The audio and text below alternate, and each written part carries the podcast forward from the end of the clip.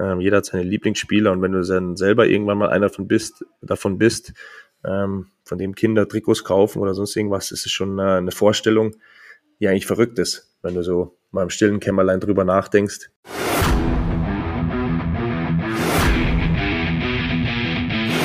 The game is us. Big welcome to the SV Hockey Podcast, powered by Magnacom.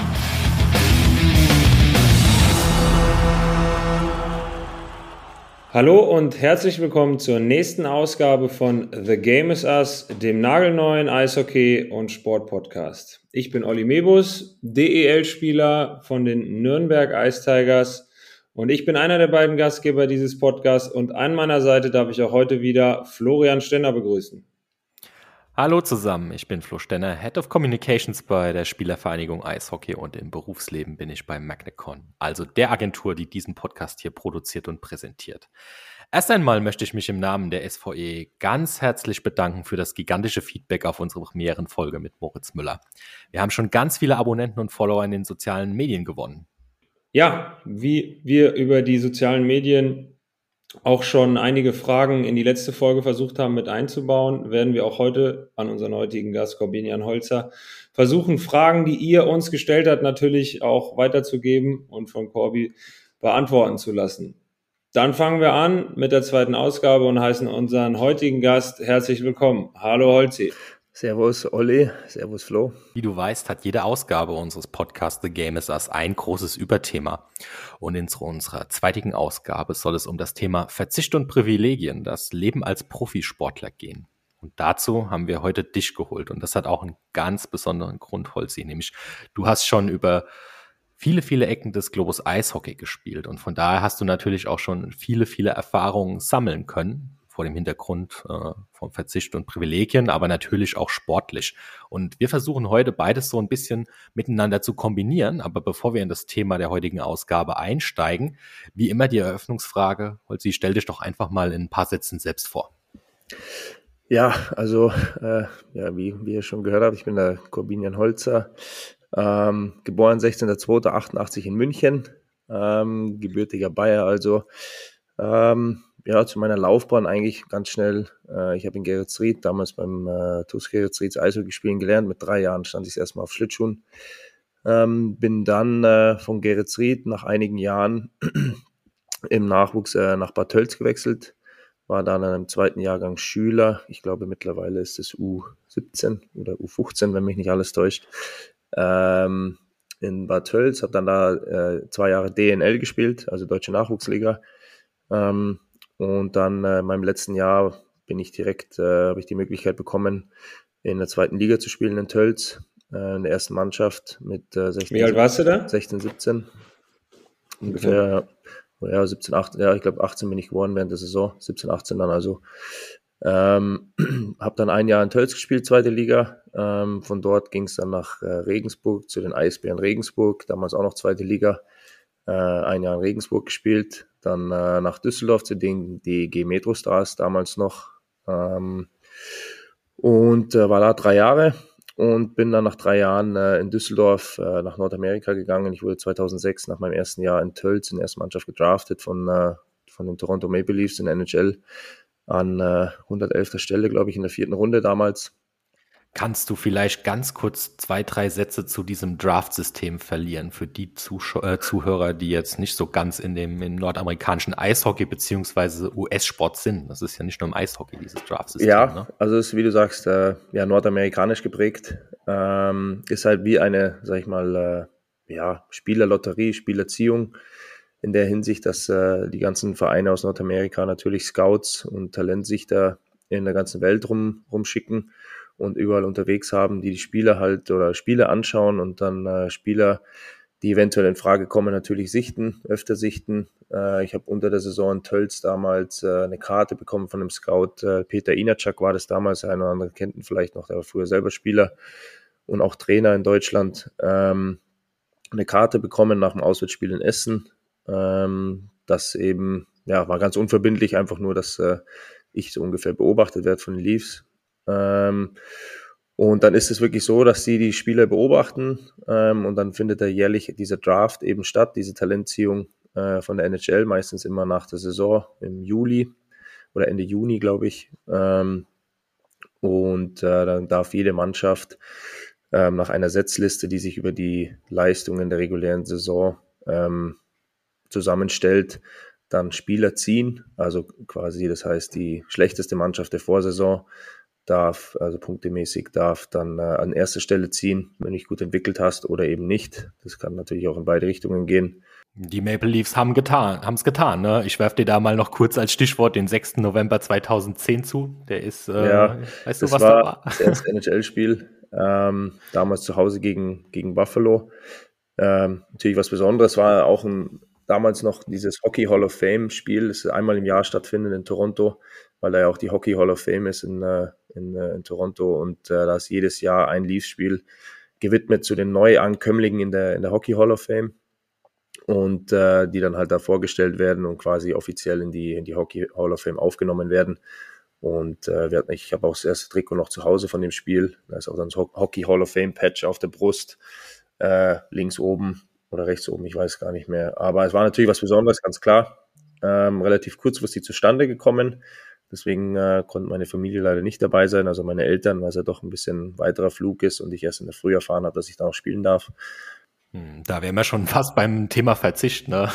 So ein krasses Erlebnis und die Eltern kommen halt flugzeugbedingt leider nicht hin, ne? Schade. Ja, schwierig, aber ja, ist leider so. Kurz noch dazu, Holzi, heißt, du hast drei Jahre in Düsseldorf gespielt, bist mhm. vor den drei Jahren schon gedraftet worden, bist mhm. dann rüber nach Toronto und hast dann äh, da im Farmteam gespielt oder warst du direkt oben mit dabei? Nee, du kommst dann darüber. Ähm, ich habe damals einen Zwei-Wege-Vertrag unterschrieben. Es gibt ja Ein-Wege-Verträge und Zwei-Wege-Verträge. Also Zwei-Wege-Vertrag heißt, äh, dass du, oder genau, dass du zwei verschiedene Gehälter hast, einmal an die AHL angepasst, äh, einmal an die NHL angepasst.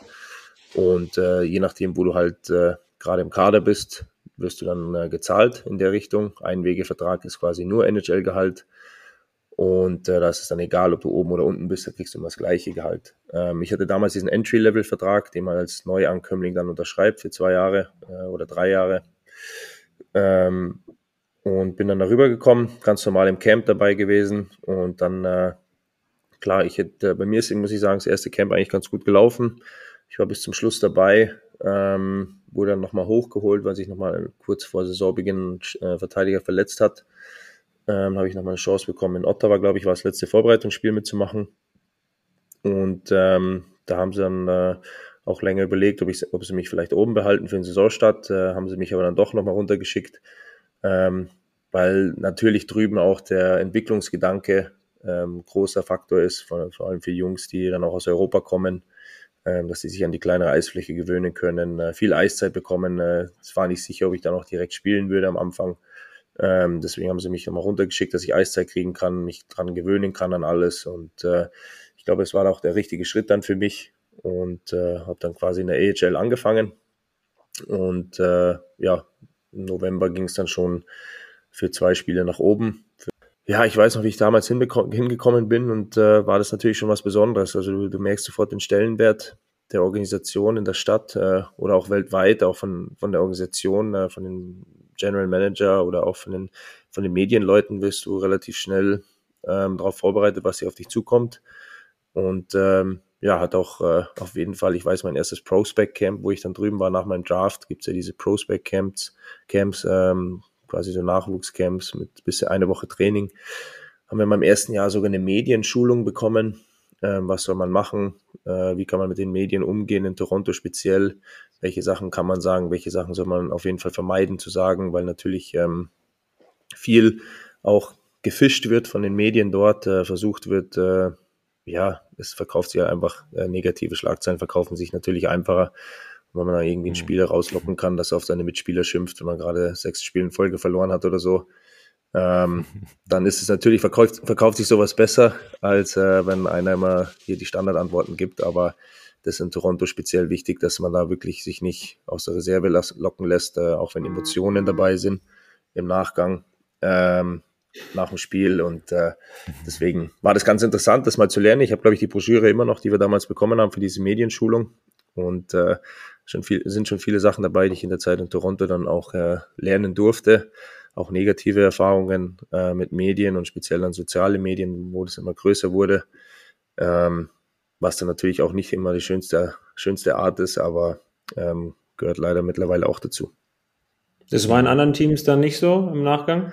Also ich weiß nicht, von da aus ging es nach da, Nashville, von, ja, von da aus wurde ich nach Anaheim getradet. Ähm, Wenn es darum geht, äh, was anders war, das war auch immer die erste Frage, wo ich nach Anaheim kam. Ähm, was ist anders? Wetter ist besser. Ja, was ist anders, wo die Medien, weißt du, da sitzen dann vier oder fünf Leute da ähm, und stellen dir Fragen oder drei davon sind von, vom Team angestellt. Ähm, und äh, in Toronto hattest du einfach 25 Leute da drin und sechs Kamerateams oder sieben Kamerateams und äh, von den ganzen Leuten waren zwei angestellt beim Team, ähm, die die bequemen mhm. Fragen oder bequemeren Fragen dann gestellt haben. Der Rest war eigentlich alles immer so eine Riesentraube um denjenigen rum, der gerade geredet hat. Ähm, wo ich dann nach, nach Anaheim kam, das erste Interview dann gegeben habe ähm, in der Kabine, äh, war die erste Frage, was ist der Unterschied zwischen, zwischen Anaheim und Toronto? Und habe ich gesagt, ja, ihr brauche ich was rumschauen. Also hier stehen einfach vier Leute oder fünf Leute und in Toronto waren einfach 25 bis 30, je nachdem, ähm, was gerade los war oder wer auch in, gespielt hat. Also man merkt das aber auch, wenn du, wenn du in Anaheim spielst und Toronto oder Montreal kommt oder auch die Rangers oder so, was dann auf einmal für einen Medienauflauf ähm, auch in, in den gegnerischen Kabinen ist, also auch bei uns in der Heimkabine ähm, da laufen dann auch ein, auf einmal also auch 15 Leute rum und sonst bei Spielen gegen XY, äh, nicht aus Kanada oder nicht äh, Original Six Team, laufen halt dann nur ja die üblichen vier, fünf rum und äh, das ist schon ein Riesenunterschied. Du bist halt immer in dieser hm ja, ich sag mal, unter Mikroskop, äh, drüben sagt man in der, in der Fishbowl, sag ich mal, bist wie so ein Goldfisch in dem, in dem Wasserglas. Ähm, jeder schaut dich an, jeder zeigt einen Finger auf dich und äh, in Toronto machst du wirklich, du stehst in der Früh auf, fährst mit dem Auto zum, zum Stadion, äh, im Radio wird nur über die Leafs geredet, du kommst ins Stadion, da läuft den ganzen Tag Sportsnet oder Sportscenter oder wie es heißt, ähm, und auch in Dauerschleife und äh, auch zu 95 Prozent über die Leafs ähm, und fährst dann nach, gehst, gehst dann auf Eis, aufs Eis, hast mal eine Stunde Ruhe, kommst dann wieder vom Eis, hast dann äh, die, die Mediengespräche, kommst nach, fährst nach Hause, hast wieder im Radio die ganze Zeit Leafs, kommst nach Hause, ähm, Abendessen, schaltest den Fernseher ein, läuft wieder nur den ganzen Tag Leafs. Also du kannst eigentlich schwer entkommen von dem Ganzen dort. Also das ist äh, Fluch und Segen zugleich. Wenn es gut läuft, ist natürlich überragend. Ähm, ganz klar, da ist die Stadt mhm. auch unglaublich äh, cool zu erleben, wie die Leute mitgehen, wie die Leute mitfiebern, was das für ein Hype entfachen kann. Äh, ich habe leider auch eine Zeit mitgemacht, die sehr, sehr schlecht gelaufen ist. Und dann ist es schon brutal. Also wenn du dann Richtung Trade Deadline kommst, also Richtung diese Transfer, äh, Frist, die es in der NHL auch gibt. Dieser letzte Tag, da wirst du gefühlt ähm, auch auf den sozialen Medien, also auf Twitter und so, was ich für Nachrichten bekommen habe oder Nachrichten gesehen habe von Leuten, ja, jetzt bist du getradet worden. Weiß ich nicht. Äh, wenn du da am Tag vier Nachrichten bekommst, dass du getradet wurdest und keine davon stimmt, am nächsten Tag sind es äh, wieder zwei und dann in, in drei Monaten vor der Trade Deadline oder zwei Monaten vor der Trade Deadline werden es immer mehr ähm, wirst quasi am Tag, glaube ich, auch in den Medien äh, 15 Mal getradet. Ähm, welche Trade macht da Sinn, welche Trade macht da Sinn. Also damit musst du schon umgehen können. Also es ist mental natürlich kein Spaß manchmal, ähm, speziell wenn es nicht so gut läuft. Ähm, machst mhm. du natürlich da schon Gedanken, ähm, wo es hingehen könnte oder sonst irgendwas, aber das sind halt Sachen, die kannst du nicht kontrollieren und das habe ich relativ schnell lernen dürfen können. Mhm. Also um im Fol Folgenlogik äh, zu bleiben, kein Privileg eines Profisportlers, solche, solche Medienarbeit in diesem Sinne. Ähm, du, mit Blick auf die Uhr und ähm, unserem Thema würde ich ganz gerne den weiteren Karriereweg dann anhand der, der konkreten Fragen, die wir zum Thema Verzicht und Privilegien vorbereitet haben, noch so ein bisschen abarbeiten. Eine Frage habe ich aber trotzdem jetzt noch zu deinem Werdegang, der noch diverse Stationen in den USA beinhaltet, aber auch Russland, was ganz spannend ist äh, für, für mich persönlich, aber ich glaube auch für die Hörer da draußen. Was machst du denn jetzt, außer Gründungsmitglied der SVE sein? Ja, jetzt bin ich bei den Adlern in, äh, in Mannheim in der DEL unterwegs, ähm, seit dieser Saison wieder. Ähm, ja, freue mich natürlich, dass ich wieder in Deutschland bin nach elf Jahren. Dass ich wieder in der Liga bin und auch im Land bin und äh, freue mich jetzt auf die nächsten Wochen und Monate auf jeden Fall. Hm. Ihr werdet euch dann ja auch auf dem Eis das ein oder andere Mal begegnen, ihr Freitag, zwei. Freitag, Olli, Heads up. Freitag Tatsächlich. Freitag geht's auf. Ja, ähm, noch einen kleinen Sch äh, Schwenker Richtung Thema Nationalmannschaft und ähm, Holzi, die WM, die war ja sowohl für die deutsche Nationalmannschaft als auch für dich persönlich unglaublich, die ihr da vor einigen Wochen, Monaten gespielt habt. Du hast es ins All-Star-Team der WM geschafft, also sprich so ähm, die besten Spieler länderübergreifend bilden dann das All-Star-Team. Was war denn da bei dir persönlich los, dass es da so krass gelaufen ist? Ähm, ja, äh, ich glaube, ich bin großer Verfechter oder großer Freund von der Aussage, ähm, Teamerfolg bringt individuellen Erfolg. Und äh, in dem Fall war es einfach ja, der Nagel auf den Kopf getroffen. Ich glaube, wir haben einfach eine unglaubliche Teamleistung da gebracht. Ähm, die, die ganzen Wochen, die wir zusammen waren, auch in der Vorbereitung, auch die Jungs, die da dabei waren, Olli wird es bestätigen können. Ich glaube, war brutaler, ähm, brutal gute Stimmung einfach von Anfang an, auch trotz der, der Corona ähm, Beschränkungen und sonstiges. Äh, ich glaube, wir haben einfach sehr, sehr gut zusammengefunden, ähm, haben da auch mit dem, mit dem Coaching-Staff ähm, wirklich ja, einfach, Toni macht einen überragenden Job, muss ich sagen, seitdem er jetzt da ist, äh, der Bundestrainer. Und äh, es hat einfach von, von A bis Z gepasst irgendwie. Und äh, ich glaube, wir sind da einfach gut ins Turnier gestartet. Jeder wusste, hat seine Rolle verstanden, jeder wusste seine Rolle, jeder hat seine Rolle akzeptiert. Und ähm, ich glaube, das hat uns so stark gemacht, was man auch dann am Fernseher gesehen hat, wenn ich mit Leuten rede, die die WM angeschaut haben. Ähm, viele Leute haben gesagt, wow, du hast die Emotionen durch den Fernseher spüren können. Und äh, ich glaube, da hat man mhm. viel erreicht. Und genauso hat sich auch angefühlt für uns in, in dieser Bubble, was wir da waren. Wir waren zwar den ganzen Tag aufeinander gesessen, so ungefähr, aber es ist ja manchmal, manchmal auch gar nicht so schlecht, ähm, dass man sich einfach aufs Eishockey konzentriert. Und ähm, wir haben einfach, wie gesagt, eine super Mischung gehabt. Keiner hat den anderen irgendwie so genervt. Wir haben uns alle irgendwo aufgezogen in gewisser Art und Weise und äh, hatten auch immer das ein oder andere Späßchen dabei, aber im Großen und Ganzen waren wir einfach eine Truppe, die zusammengehalten hat, die ähm, die Sachen kontrolliert hat, die sie kontrollieren konnte und äh, das hat mir natürlich auch geholfen, ähm, in, in eine Rolle reinzuschlüpfen, ähm, die mir Spaß gemacht hat, die ich gerne angenommen habe äh, und die mir mich dann, glaube ich, auch die diese letzten Meter dann nochmal gepusht hat. Ähm, und ja, nochmal zurück zu dem, ich glaube, Team Success bringt einfach ähm, individuellen Erfolg. Und das war bei mir dann der Fall, dass ich einfach durch die, diese grandiose Teamleistung und die Möglichkeit bekommen habe, im All-Star-Team dabei zu sein oder dafür nominiert würde, was mich natürlich auch stolz macht. Und äh, was eine große Ehre für mich war, ganz klar. Lag das in dem Fall auch an deinem äh, Zimmerpartner? Der nicht vorhanden war. Da muss ich kurz zwischengrätschen, genau. Bei der WM-Tat selber gab es keinen, ähm, keinen Zimmerpartner aufgrund der Corona-Situation. Wir hatten in der letzten Folge den Mo hier sitzen mhm. und ähm, auch du darfst heute an den nächsten Podcast-Gast ähm, eine Frage stellen. Moos Frage, relativ persönlich. Ihr habt eine Zeit in der Nationalmannschaft zusammen verbracht, in der ihr euch auch unter anderem das Zimmer geteilt habt. Mhm. Ähm, ich glaube, der Mo nimmt es recht persönlich und ist da ein bisschen enttäuscht darüber, dass er das jetzt nicht mehr ist dass du ihn eingetauscht hast gegen den Marco Novak. Was ist da passiert? Ja, das ist natürlich jetzt die Frage, wer hier wen eingetauscht hat. Okay, da das heißt, man, du stellst die Frage einfach direkt zurück. Äh, die könnte ich jetzt direkt zurückstellen. Ähm, ich glaube damals, ich war ja dann noch in, länger in Nordamerika bei der letzten Weltmeisterschaft vor Corona in der Slowakei, war ich mit Mo im Zimmer. Ähm, dann bin ich ja nach Russland gegangen. Ich Nee, dann bin ich nochmal nach Nordamerika, genau sowas, Entschuldigung. Dann bin ich nochmal nach Nordamerika. Ähm, war dann eben in der Corona-Zeit, war ja keine Weltmeisterschaft. Ähm, beim Deutschland Cup hat er mich dann geditcht. Ähm, oh. Für jemand anders, ich weiß es gar nicht mehr. Ja, und dann war das irgendwie, keine Ahnung. Also ich, ich musste wirklich. War der Novi noch übrig oder wie? Nee, der, ich wollte immer mal mit dem Novi, beziehungsweise der Novi und ich, ja, wir kennen uns ja noch aus der Zeit in Düsseldorf. Da gibt es ja auch ganz, oh, sich, ganz spezielle Fotos, äh, wo wir uns beide in rot-gelben Irokesen schneiden haben lassen für die Playoffs. Ähm, okay, wir haben schon Social Media Content, Social Media Content.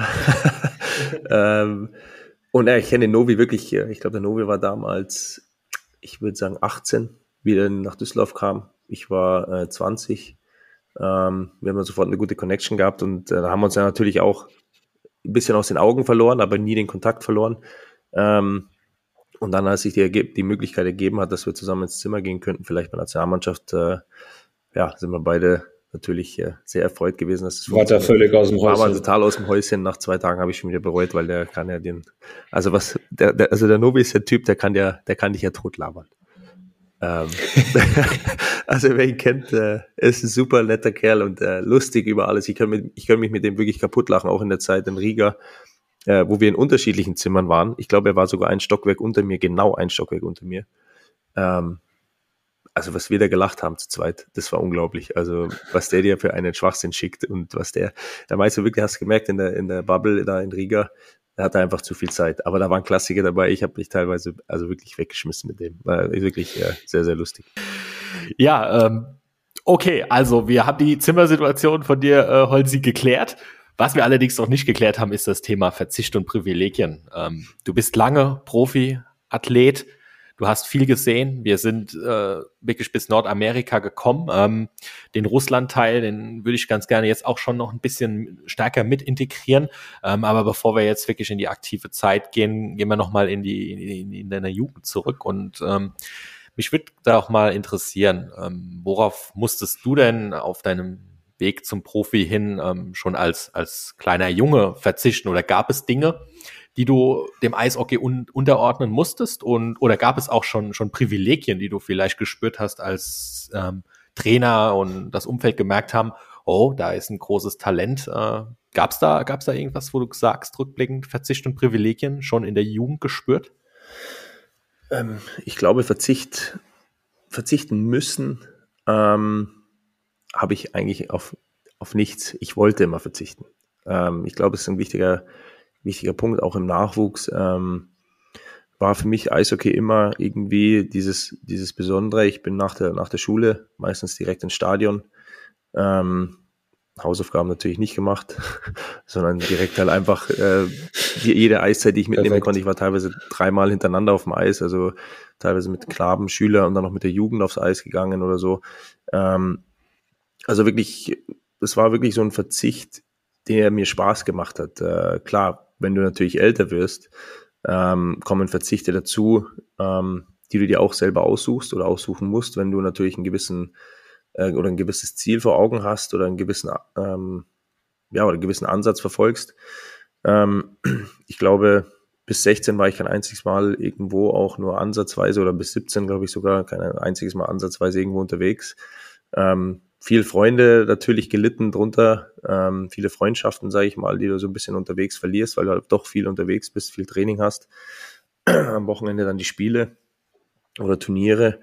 Ähm, ich glaube, dass ich schon viel verzichtet habe, aber für mich war der größte Verzicht halt einfach, ähm, was meine Eltern geleistet haben, ähm, auf was die verzichtet haben für mich ähm, und auch meine Brüder, die auch länger gespielt haben, die dann irgendwann am gewissen Alter dann in die Lehre gegangen sind, ähm, weil es einfach nicht gereicht hat äh, für den Profisport oder einfach weiterzumachen. Ähm, ich glaube, der größte Verzicht im Nachwuchs ist wirklich bei den Eltern, ähm, die viel da reinlegen, die dich überall hinfahren, ähm, die die Kosten übernehmen für Ausrüstungsgegenstände, die natürlich verdammt teuer sind beim Eishockey, das muss man auch sagen, auch immer teurer werden.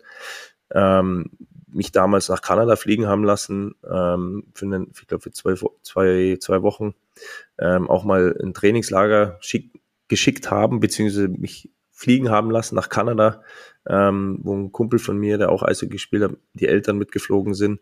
Ähm, natürlich alles meine Eltern auch gezahlt. Ähm, das sind Verzichte von meinen Eltern, ähm, die kann man nicht hoch genug einschätzen, glaube ich. Ähm, und ohne diese Verzichte wäre ich natürlich auch nicht und auch ohne diese Unterstützung wäre ich natürlich auch nicht da. Und das ist dann auch gleichzeitig wieder für mich ein Privileg gewesen, ähm, dass meine Eltern, mein Vater war äh, sehr, sehr lang berufstätig, hat auch lang gearbeitet, äh, jeden Tag eigentlich. Ähm, kam teilweise am Abend nach Hause, da war ich schon im Bett. Ähm, das sind dann für mich dann schon Privilegien, dass sie trotzdem noch die Zeit gefunden haben und äh, mir geholfen haben, mich da unterstützt haben, meinen Weg zu gehen und äh, alles dafür gemacht haben, dass das, was mir Spaß macht, ähm, auch weiterhin Spaß macht und äh, ja, einfach alles dafür gegeben haben, die Zeit investiert haben und äh, mich dann auch mal gepusht haben, wenn, wenn ich es gebraucht habe. Also es war nie so, dass meine Eltern mich gezwungen haben zum Eishockey. Mein Vater und meine Mutter hatten 0,0 Bezug zum Eishockey damals. Ähm, deswegen ist es noch höher anzurechnen, glaube ich, wie sie mich da ähm, unterstützt haben und mir auch die Freiräume gegeben haben. Und äh, das war für mich das allergrößte Privileg eigentlich in der Hinsicht, dass meine Eltern so viel aufgegeben haben und so viel geopfert haben, äh, dass ich da diesen Sport ausleben darf. Und äh, klar hast du natürlich auch Privilegien von Trainern, äh, die dich vielleicht ein bisschen mehr pushen. Ähm, und äh, natürlich auch, äh, dass je älter du wirst, sehen dann, was der, was vielleicht möglich ist oder dass da Talent da ist ähm, und die eine oder andere Situation andere Möglichkeiten geben. Ich weiß, wir hatten damals auch Frühtraining, hieß es, ähm, von Freitag in der Früh um halb sieben bis halb acht auch das ist was, was meine Eltern mitgemacht haben, ähm, wo mich meine Mama dahin gefahren hat, dass ich um halb sieben auf dem Eis stehe und um halb acht vom Eis komme. Und ich bin der langsamste Auszieher, den es gibt nach dem Training gewesen als Kind. Also wirklich. Und äh, mich dann in einer halben Stunde da in die Schule zu peitschen, ähm, muss ja auch eine Leistung sein, äh, die man nicht hoch genug anrechnen kann. Und ähm, ja, das sind alles Privilegien, die ich, die ich äh, haben durfte, ähm, die ich erleben durfte, aber ja, das größte Privileg ist für mich einfach, dass meine Eltern ähm, für so viel gegeben haben dafür, dass ich äh, meinen Traum erleben darf. Und äh, ja, ohne das muss man, hört sich vielleicht ein bisschen cheesy an, aber ohne meine Eltern wäre ich auch nicht hier, ähm, wo ich äh, das dann erreicht habe in meiner Karriere. Ja, ja, finde ich gut, dass du den Bezug direkt da ähm, auf deine Eltern ziehst, beziehungsweise auf die Kindheit auch. Ähm, dass du das tatsächlich schon als Privileg ansiehst, dass deine Eltern dir das ermöglicht haben, dass deine Eltern auf so viel verzichtet haben, dass du den Sport so ausüben konntest und das alles so machen konntest, wie du wolltest. Gab es für dich dann irgendwann einen Punkt, wo du dann irgendwie noch andere Privilegien ähm, genossen hast oder wo es bei dir im Kopf Klick gemacht hast und du gedacht hast, hey, jetzt ist es doch irgendwie noch mal was anderes. Das ist jetzt ein anderes Privileg als die blöde oder die simple Tatsache, dass ich überhaupt Eishockey spielen darf. Ähm ja, ich glaube einfach, das ging, ich glaube, wenn du es das erste Mal checkst, ähm, jetzt, da geht vielleicht was. Ich war damals meinem ersten Jahr in Tölz, wo ich erste Mannschaft spielen durfte. Das war für mich schon ein Privileg, dass sie mich hochgeholt haben, ähm, obwohl ich noch ein Jahr DNL hätte spielen dürfen. Ich hatte da auch ein bisschen Glück, gehört auch ganz klar dazu, ähm, dass da nicht sehr viel Geld vorhanden war und die mit jungen Spielern auffüllen mussten. Axel Kammerer hat mir damals eine Chance gegeben in Tölz. Ähm, Dafür bin ich auch sehr dankbar, klar. Ähm, aber ich habe dann noch nicht so realisiert, ich war damals auf der Fachoberschule und damals war natürlich Schule noch, macht ein Fachabitur fertig und äh, klar, bis meine Nachwuchsnationalmannschaften dabei gewesen und auch die ein oder andere, also ich habe U18 WM dann spielen dürfen, zweimal ähm, U20 WM. Also war von der U16 an immer dabei, auch die Bayern-Auswahl am Anfang immer dabei gewesen, ähm, bis zur U16 jeden Lehrgang dabei gewesen. Ähm, aber du, du checkst es noch nicht so richtig, was eigentlich möglich ist. Und äh, ich glaube, der, dieser Schalter kam dann, wo der Draft dann passiert ist und ich ähm, gesehen habe, dass ich gedraftet wurde. Das war so dieses, das erste Mal, dieser Eye-Opener, hey, huh, ja, vielleicht geht da mhm. sogar mehr, weißt du, dass du dann in dieses Profi, Profileben reinkommst ähm, und äh, natürlich da die Möglichkeiten bekommen hast. Und dann war das für mich auch wieder einfach ein Privileg, dass ich die Chance bekommen habe von Toronto, dass sie mich draften. Ähm, dass Regensburg, jede, wirklich jede Station war für mich ein Privileg, muss ich ganz klar sagen. Also ist ja, dass ich in Regensburg dann angekommen bin bei einer Top-Mannschaft in der zweiten Liga. Die hatten damals die Pläne für die DL schon in der Schublade, wollten unbedingt aufsteigen, haben einen Haufen Geld in die Hand genommen und ich als, als junger ähm, Bursche da die Chance bekommen habe, ähm, äh, beim Top-Team in der zweiten Liga ähm, Überzahl zu spielen, ähm, viel Eiszeit zu bekommen ähm, war für mich schon ein Privileg, dass ich damals bekommen habe, dass mir die Möglichkeit gegeben habe, dann den nächsten Schritt zu machen nach Düsseldorf. Ähm, ich meine Anfangszeit in Düsseldorf war sehr, sehr schwer. Ich war siebter Verteidiger, ähm, habe die ersten zehn, zwölf Spiele gar nicht gespielt, stand damals immer hinten beim Jochen Reimer äh, oder beim Ersatztorwart, je nachdem, wer halt nicht gespielt hat. Meistens war in dem Fall war es der Joker, weil er auch noch relativ jung war. War äh, aber sicher auch nett dann. Ja, war sehr lustig, aber ähm, du stehst dann da halt so und äh, fühlst dich so ein bisschen nutzlos. Ähm, und ich hatte dann halt auch einfach wieder das Glück, ähm, dass sich zwei Verteidiger in einem Spiel verletzt haben und ich dann reingerutscht bin. Und ab dem Zeitpunkt lief es einfach. Äh, ähm, ich habe dann einfach gespielt. Ich weiß noch, der, wo ich auf der Bank saß damals äh, und der Co-Trainer zu mir sagte, Schmidi damals, Mike Schmidt, du bist jetzt drin. Äh, ja, ist erstmal das Herz in die Hose gerutscht, so halbwegs oder die Hälfte vom Spiel abgelaufen schon, schwere Beine gehabt und dann so, ja, jetzt geh mal raus und spiel dein erstes Spiel und äh, da weiß ich noch, dass der, der Darren Van Imp damals mein Verteidigungspartner war dann ähm, und nur so mir auf die Hose geklopft hat, hat gesagt, hey, geh einfach raus, spiel Eishockey, ich mach den Rest. Und ab dem Zeitpunkt war es einfach, boom, gehst du raus und äh, spielst dann Eishockey. Und ähm, ja, das war dann auch für mich auch wieder ein Privileg, dass ich die Möglichkeit bekommen habe, da eine Chance zu bekommen. Ähm, und jeder Schritt war einfach, ja, klar hast du mehr Förderer, wo du, wo du mehr ge gelernt hast. Ähm, aber auch Nationalmannschaftszeit. Äh, für mich war es schon ein Privileg, dabei zu sein bei der Olympia-Quali 2009, glaube ich. Ähm, in Hannover war das damals noch. Ähm, da wurde ich kurz vor dem ersten Spiel dann nach Hause geschickt, also gestrichen aus dem Kader ähm, als junger Bursche. Da war es für mich schon ein Privileg, überhaupt zwei Wochen vorher oder was das war, oder einen Monat vorher mein erstes Länderspiel zu machen.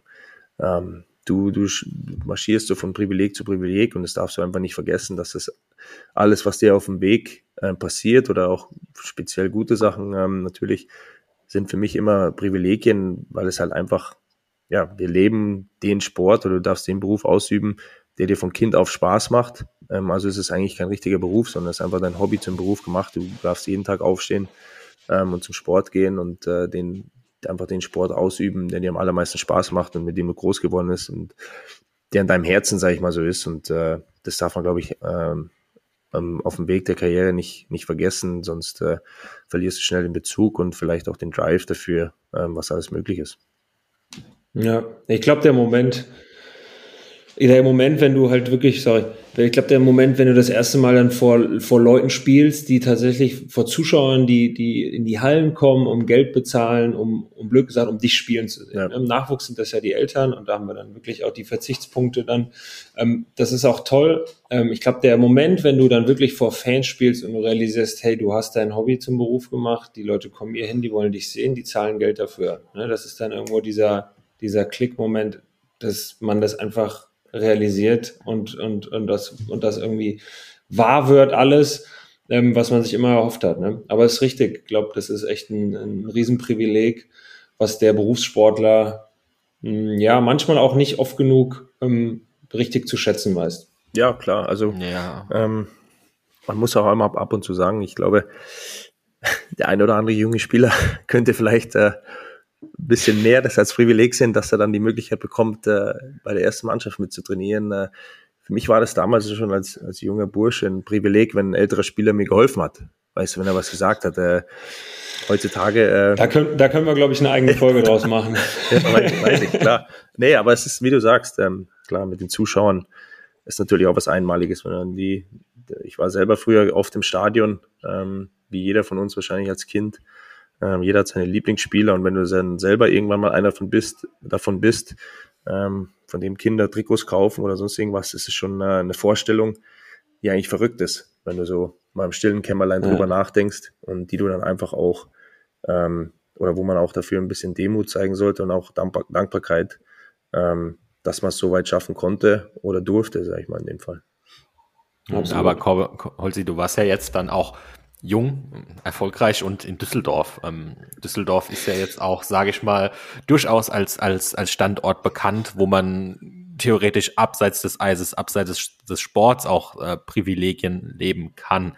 Ähm, war bei dir der Fokus, weil du jetzt so lange wirklich die Privilegiertheit so extrem auf den, auf den Sport bezogen hast und das ist auch wirklich sehr, sehr faszinierend und würdigt allen Respekt, aber hast du auch irgendwo Privilegien außerhalb des Sports dann genossen? Sprich, gab es einen Zeitpunkt, wo du dir gesagt hast, okay, ähm, ich habe jetzt da hart dafür gearbeitet und verdiene jetzt auch ein gutes Geld und jetzt muss der Lambo her oder sowas in die Richtung? Äh, ich glaube, jeder, der mich kennt, weiß, dass ich nicht so ein Typ bin. Ähm, aber wenn ich jetzt ein Privileg, was mir jetzt noch eingefallen ist, was wirklich ein Privileg war für mich damals, ähm, wo ich auf der Fachoberschule war, in der 11. Klasse war das so, dass äh, das so Wechselunterricht war, also drei Wochen Unterricht, Schule und drei Wochen Praktikum. Ähm, und Ende der 11. Klasse war dann äh, die U18 WM, wo ich als 88er dann äh, mitfahren durfte. Und äh, wo einfach diese ganze WM inklusive Vor Vorbereitung äh, reingefallen ist, ist so ein, in so ein Schulblock kurz vor Wechsel auch von 11. auf 12., also Ende 11. Klasse, ähm, wo ich einfach komplett drei Wochen Schule verpasst habe, damit ich bei der U18-WM dabei sein darf. Das war für mich ein Privileg. Ähm, erst, dass ich dabei sein durfte. Zweitens, dass die Schule das mitgemacht hat. Ich habe danach die Nachwehen extrem gespürt in der 12. Klasse. Ich bin am Anfang gar nicht mehr mitgekommen äh, in manchen Fächern. Also ich habe wirklich gelitten.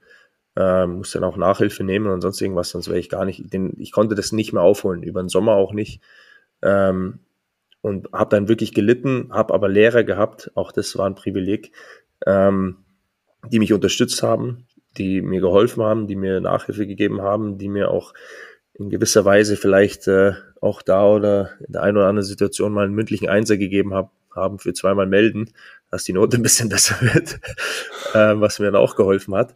Ähm, und das sind auch, das waren dann auch Privilegien, äh, die man einfach nicht hoch genug einschätzen kann, weil ohne das hätte ich die Schule einfach nicht geschafft. Also ich hätte mein mhm. Fachabi nicht geschafft, ähm, was für ein riesen, riesen Punkt war für meine, für meine Eltern, dass ich das fertig mache, bevor ich mich dann äh, als Profi versuchen darf. Und äh, ja, das war auch einfach ein Riesenprivileg. Und klar, ähm, wenn du natürlich eine gewisse Karriere hast, äh, dann gönnst du dir schon mal Sachen. Äh, das will ich nicht abstreiten, aber ähm, ich glaube, ich habe das immer auf eine vernünftige Art und Weise gemacht. Ich, ich bin auch nie einer gewesen, ähm, der in irgendwelchen Schlangen oder sonst irgendwas gesagt hat, du, ich bin der und der und spiele bei den und den, äh, dass ich da schneller rein darf. Ähm, das, das war nicht, ich, ich habe mich noch nie als jemand gesehen, der irgendwelche Privilegien dann ausnutzen will oder sonst irgendwas ähm, oder irgendwas nutzen will. Einen Status. Also bist du, nachdem du 17 warst, bist du dann doch schon auch nochmal vor die Tür gegangen und hast so eine Schlange. Also ich habe mich immer angestellt. Club zumindest von ich hab, außen gesehen. Ich habe mich immer angestellt. Nee, einmal, ich muss eine Geschichte kann ich erzählen von der Olympiade, äh, von den Olympischen Spielen Stimmt. 2010 in, äh, in Vancouver. Äh, natürlich als Eishockeyspieler ähm, war das natürlich das Turnier, der, also da, es ging eigentlich bei Kanada, mhm. Die alle Nation oder alle ähm, Athleten, die dabei waren, egal ob das jetzt äh, Rodeln war oder Bobfahren oder sonst irgendwas, egal wo die Favorit waren, die hätten alle Gold holen können. Aber wenn die im Eishockey Silber geholt hätten, dann hätten die das komplette Land einfach abgerissen. Also es war für die die, die höchste Medaille, die du holen kannst im Eishockey, im eigenen Land. Wenn du da nicht Gold geholt hättest, also kannst du dir vorstellen, was das, das Turnier für einen Stellenwert hatte. Also es ging eigentlich nur im Eishockey in Kanada ähm, bei den Olympischen Spielen. Der Rest war ja alles klar schön, aber Eishockey-Medaille, wenn wir die müssen wir holen, die müssen wir holen. Und ähm, ich bin damals mit einem Spieler XY, den Namen äh, ähm, ersparen wir uns jetzt, sind wir, waren wir im Deutschen Haus damals, also wir waren mit der Mannschaft im Deutschen Haus eingeladen ähm, vor dem Turnier ähm, durften auch das eine oder andere Bier dann trinken. Und ähm, dann bin ich eben mit dem Spieler XY mit unserer Akkreditierung und äh, kompletten Deutschland-Outfit, Trainingsanzug und äh, Winterjacke und was weiß ich, also wirklich komplett gebrandmarkt unterwegs gewesen. Also man, man konnte auf zehn Kilometer Entfernung sehen, dass wir Athleten waren oder aus dem Karneval, also je nachdem. Ähm, und äh, sind dann halt in die Stadt gegangen, nach dem Deutschen Haus, was hat ja noch nicht gereicht. Ähm, und sind dann äh, vor dem Deutsch, äh, vor der. Vor das, war, das war nach dem Turnier? Nee, das war vor dem Turnier noch. okay. Perfekt. Wir sind ein bisschen früher angereist. Ähm, und mit wem, mit wem warst du da unterwegs? Äh, Spieler XY. nee, ist egal. Ähm, auf jeden Fall. Der Raimi war es nicht. Der Raimi war es nicht. Ähm, und äh, auf, auf jeden Fall äh, sind wir dann da an den, äh, da haben die diese Robson Street das ist diese Straße mit den ganzen Bars und Kneipen und so, haben die abgesperrt. Ähm, also nur für Fußgänger zugänglich gemacht und wir sind da halt dann reingegangen durch die, ähm, ähm, durch die Straße. Und da, wo die längste Schlange war, sind wir halt, wollten wir uns anstellen und sind von der linken Seite gekommen, die Schlange war rechts. Ähm, und wir wollten uns eigentlich anstellen. Aber dann kam der Türsteher und hat uns gesehen und hat gesagt, hat unsere Akkreditierung angeschaut und hat gesehen, dass da Hockey draufsteht. Und hat er gesagt, kommt rein, alle Getränke heute aufs Haus für euch zwei und äh, ihr braucht nicht anstehen. Und dann sind wir zwei Affen da, ähm, mit wirklich mit den kompletten Ausrüstung vom äh, von der Olympischen Spielen, also wirklich Schwarz, Rot, Gold. Also da, das ist ja, wenn du die Eröffnungsfeiern siehst, das sind ja die auffälligsten Farben, die gehen überhaupt. Also da sind ja mit der Akkreditierung da noch rum. Also wir sind da aufgefallen wie Kanarienvögel da drin. Und da kamen wirklich Leute, also hat uns einer, wir haben kein einziges Getränk gezahlt die Leute kamen vorbei, haben auf die Akkreditierung geschaut, haben gesehen, dass da Hockey draufsteht und äh, hast ein Getränk nach dem anderen bekommen. Aber wir sind ja dann auch brav um äh, Uhrzeit äh, nicht mehr bekannt nach Hause gegangen und äh, das war so, das war so ein lustiges, lustiges Privileg, aber ähm, nee, noch. Ihr, ihr zwei dann, du und wer? Du und äh, wie hieß der nochmal? Ja, mir fällt der Name jetzt nicht ein, Oli. Also ein weiteres Privileg. Ja, genau. Aber das war wirklich das, das war wirklich das einzige Mal, dass du das irgendwie ausgenutzt hast, ne? Ähm, ganz ehrlich, ähm, ich kann mich nicht erinnern, dass ich einmal habe ich noch gesagt, okay, ich spiele, ich spiele bei den Ducks, ähm, damit ich einen Tisch bekomme beim, beim Dinner. Da habe ich Kumpels da gehabt und ähm, ähm, aber sonst bin ich nicht der Typ, der da jetzt äh, groß äh, irgendwas an die Glocke hängen will. Ich, ich sehe mich als ganz normaler Mensch, wie alle, alle anderen auch. Und ähm, deswegen will ich da gar nicht so, so groß irgendwas ausnutzen oder sonst irgendwas. Ähm, für mich ist, wie gesagt, Privileg genug, dass ich den Sport ausüben darf und damit Geld verdienen darf. Aber ähm, wie ist es denn so ähm, generell in der Hockeyszene? Gerade Blick USA, aber auch gerne mal Blick Russland. Ähm, Gibt es da ähm, Spieler oder auch größere Zahl an Spielern, die schon auch ihre Privilegiertheit da ein bisschen nutzen? Weil da möchte ich jetzt auch so ein bisschen die Brücke schlagen, um auch dann später den, den Hockeysport zu verlassen. Ich meine, so in gewissen Yellow Presses, äh, auch in Deutschland Zeitung mit vier Buchstaben oder so, äh, wird ja auch ganz gerne über die Privilegiertheit von, von, von Athleten gesprochen. Ne? Also das fängt mit äh, zwei Tagesflügen nach Ibiza mit dem Privatjet an. Ne? Ähm, wir reden jetzt hier vom, nicht vom Eishockey, aber es, es gibt ja ein gewisses Bild auch in der Öffentlichkeit, dass der Profisportler sich schon auch ganz gern mal gönnt. Ähm, du bist ja jetzt wirklich viel rumgekommen im Eishockey. Ist das im Eishockey so? Ja, Klar, also es gibt natürlich, je höher du kommst in der, in der Gehaltsklasse, ähm, auch mit Mitspielern, ähm, gibt es natürlich bestimmte Sachen, ähm, die, die Privilegien sind und äh, die die Leute natürlich auch ausnutzen, ähm, dass man eben auch mal schnell fünf Tage irgendwo äh, nach Hawaii fliegt oder so, wenn man mal Zeit hat oder, oder sonst, sonst irgendwas. Ähm, das sind schon Sachen, die man sich dann auch gönnt ähm, aber wie du gesagt hast, äh, die man sich, glaube ich, auch gönnen darf, weil wir speziell drüben mit 82 Vorrunden spielen, ähm, mhm. natürlich schon ein straffes Programm haben. Wenn du mal ein bisschen frei hast, ähm, die Möglichkeit hast, äh, die Welt zu sehen, ähm, dann willst du es natürlich auch ausnutzen und vielleicht mal ein bisschen Sonne oder so. Ich bin damals auch äh, von Toronto aus, wenn wir mal äh, die All-Star-Pause hatten, wo man länger frei war, ähm, eine Woche frei war oder so, sind wir dann auch mal in die, in die Bahamas geflogen. Das war ein drei Stunden Flug. Und ähm, das waren einfach Sachen, wo wir gesagt haben, vielleicht kommst du ja nie wieder hin oder hast nie wieder die Möglichkeit, dass du hinkommst. Und ähm, da haben wir natürlich schon auch gesagt, okay, das nutzen wir jetzt. Ähm, aber klar, es gibt verschiedene Privilegien auch bei, bei den Spielern, die, die sehr, sehr viel Geld verdienen, äh, noch mehr Geld verdienen, ähm, die natürlich auch die schöne Autos fahren ähm, und sich auch schöne Autos leisten. Ähm, ist auch, wie gesagt, äh, jeder macht so, so wie es für, für sich für gut befindet. Und äh, äh, ich glaube, dass äh, da überhaupt kein Neid da ist bei den Spielern, sondern ähm, jeder hat hart dafür gearbeitet und ich glaube, im Laufe seiner Karriere oder seines Lebens ähm, viel geopfert, ähm, mhm. dass er sich dann äh, auch mal was leisten darf. Ähm, was vielleicht. Das ist dann halt auch oft, ganz oft eine Frage des Umgangs damit, ne? Also klar, ich meine, ja, es der gibt eine, klar, der eine postet einen, einen, goldenen Bentley, ja. der andere postet sich bei Instagram im Chewbacca-Kostüm, ne? Ja, Oder einem goldenen Steak. ja, das sind halt, äh, wie gesagt, also solche Sachen wie mit goldenen Lambo oder ähm, goldenes Steak oder sonstige Sachen. Also würde ich jetzt fast ausschließen, dass es im Eishockey groß gibt. Ähm, ich glaube, die, die Leute, die Eishockeyspieler kennen, und ich habe auch viele, vor allem speziell in, äh, in Anaheim, ähm, dadurch, dass ich in Kalifornien war, ist ja trotzdem, wir hatten viele Golfturniere ähm, von der, vom Verein aus. Ich kann 0,0 Golf spielen, äh, muss man dazu sagen, aber ich muss ja, muss ja immer mitspielen. Ähm, aber du hast Leute kennengelernt, so Großsponsoren, auch wir hatten so eine Fashion Show zum Beispiel in Anaheim, die organisiert war, ähm, wo riesen Mengen an Geld zusammenkommen. Ja. Bei all den Privilegien ähm, ich meine, du hast grundsätzlich vollkommen recht. Also ich bin da voll bei dir bei all den Dingen. Ähm, du warst lange unterwegs, hast in Nordamerika gespielt, hast in Russland gespielt. Ähm, so eine Saison geht lange, 82 Spiele. Hat das immer einen Fadenbeigeschmack oder auch, wie gesagt, den Aspekt des Verzichts, dass du dann wirklich nie wirklich immer eine feste oder nie wirklich eine feste Bleibe hattest? Ähm, ich meine, du kommst aus Tölz, ähm, hast dich da irgendwo auch niedergelassen, hast dir dein Häuschen gebaut. Wärst du lieber früher irgendwie so ähm, nach Hause gekommen oder häufiger nach Hause gekommen ähm, zu deinen Eltern, ähm, zu Freunden? Wie, wie, wie, wie hast du Kontakt gehalten zu alten Schulfreunden? Gibt es da noch welche? Ähm, ja, dass man vielleicht mal so ein bisschen die, die andere Seite auch thematisiert. Ja, klar. Ähm, also Verzicht, speziell in Nordamerika, ähm, auch in der DL, jetzt hier in Deutschland, äh, aber speziell in Nordamerika, wie du sagst, jetzt 82 Spiele, ähm, spielst eigentlich fast jeden zweiten Tag äh, der Verzicht ist schon riesig. Äh, auch mit meiner Familie, die drüben war, ähm, hast du sie zwei, teilweise zwei, drei Wochen am Stück nicht gesehen, wenn du irgendwo unterwegs warst.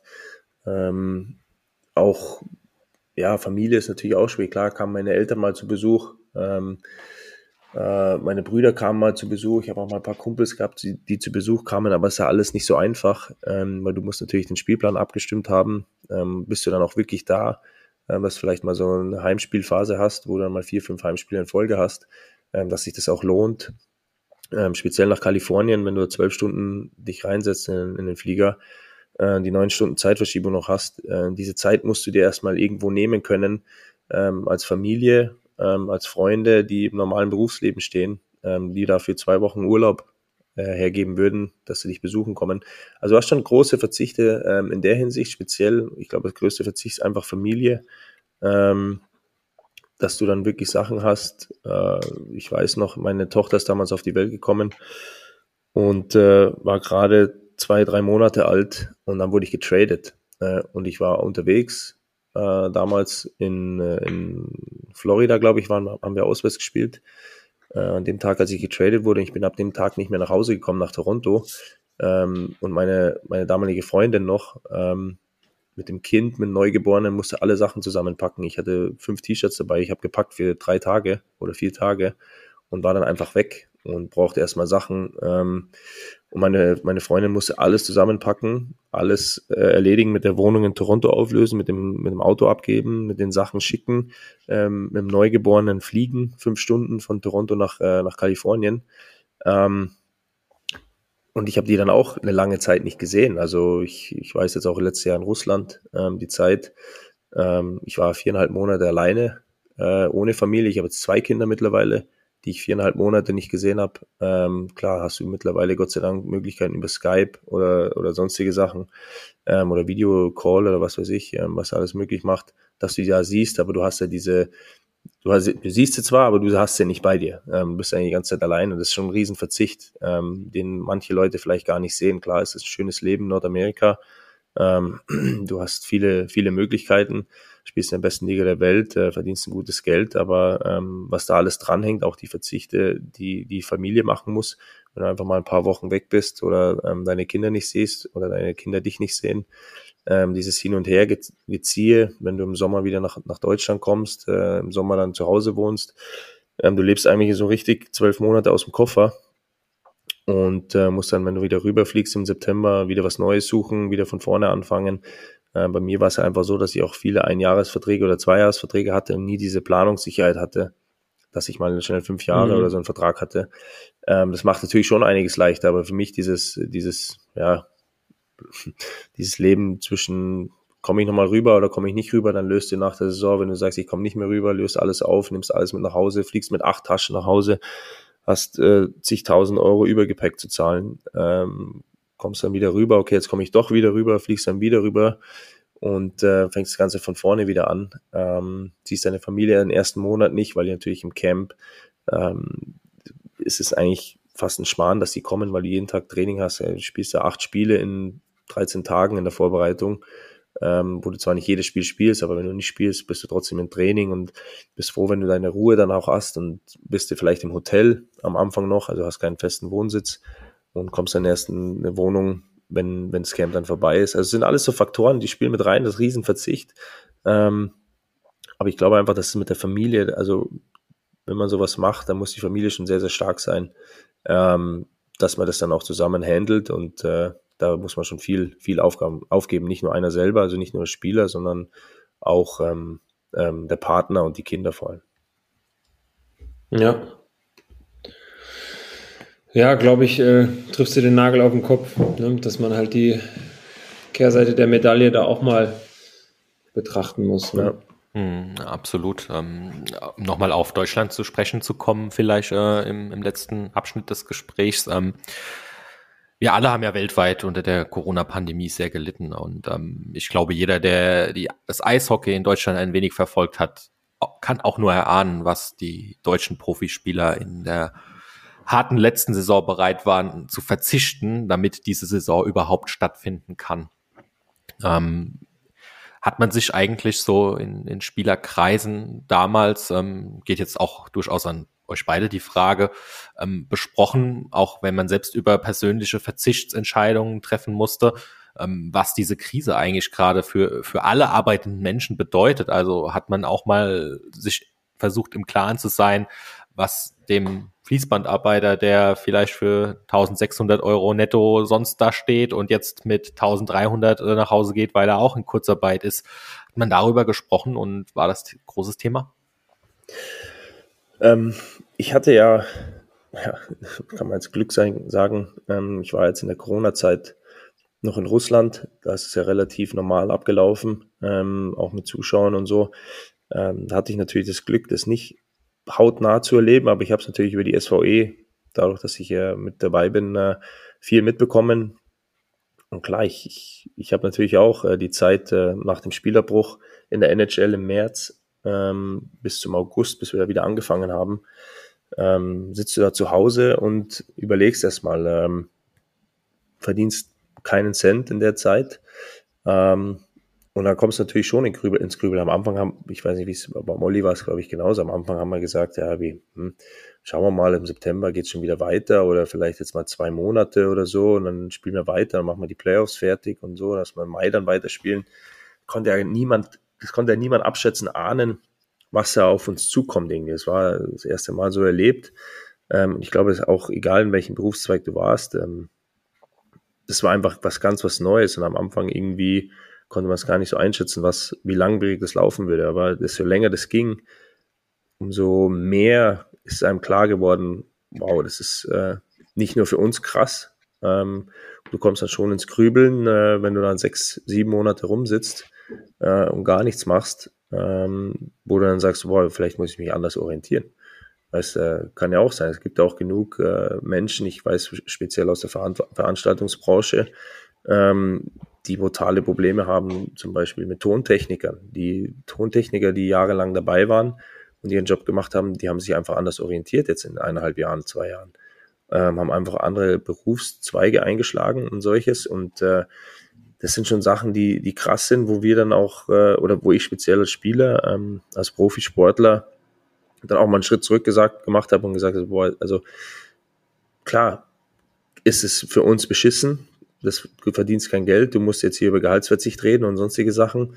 Ähm, aber es ist auch irgendwo noch Jammern auf hohem Niveau. Ähm, ich bin froh, dass wir es mit der SVE hinbekommen haben, dass, oder dazu beigetragen haben oder dazu geholfen haben, dass gespielt werden konnte. Ähm, und dass die Spieler da extrem verzichtet haben. Ohne das wäre es 0,0 gegangen. Das muss man ganz klar sagen. Ähm, da kann man nur für jeden Spieler, der den Schritt mitgemacht hat, diesen Gehaltsverzicht ähm, mitzugehen und die Eis, ich sag mal, die Sportart Eishockey in dem Fall zu retten, irgendwo ähm, auch, ähm, dankbar sein, dass, dass sie das mitgemacht haben oder einen Hut ziehen davor.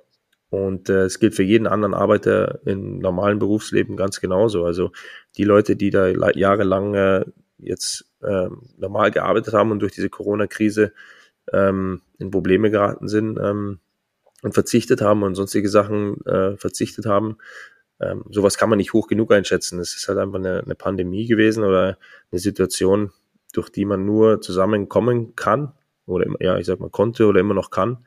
Und äh, das, was da, was da geleistet wurde von zig Millionen Menschen, ähm, ja, kann man nur einen Hut ziehen. Und äh, das muss man als, als Profisportler ähm, auch mal ansprechen, ähm, dass viele Leute auch im Gesundheitswesen, ähm, die da gerade standen für das Ganze, ähm, da kann man jetzt auch wieder eine neue Folge draus machen, wahrscheinlich und weiter diskutieren. Aber viele, viele Sachen angesprochen wurden und viele Sachen geopfert wurden, die diese Leute da ähm, vorangeschoben haben und vorangegangen sind vor allem und an vorderster Front gekämpft haben. Ähm, ja, besser, besser ähm, kann man es nicht, kann man es nicht machen.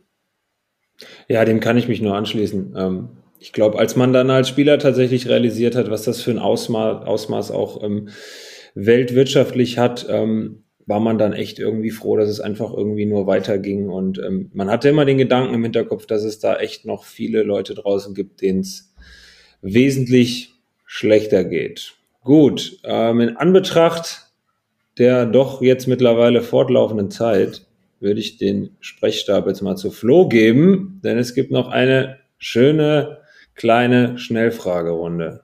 Genau. An dich, Holzi. Jetzt kommen wir mal. Super. Vielen Dank, Olli.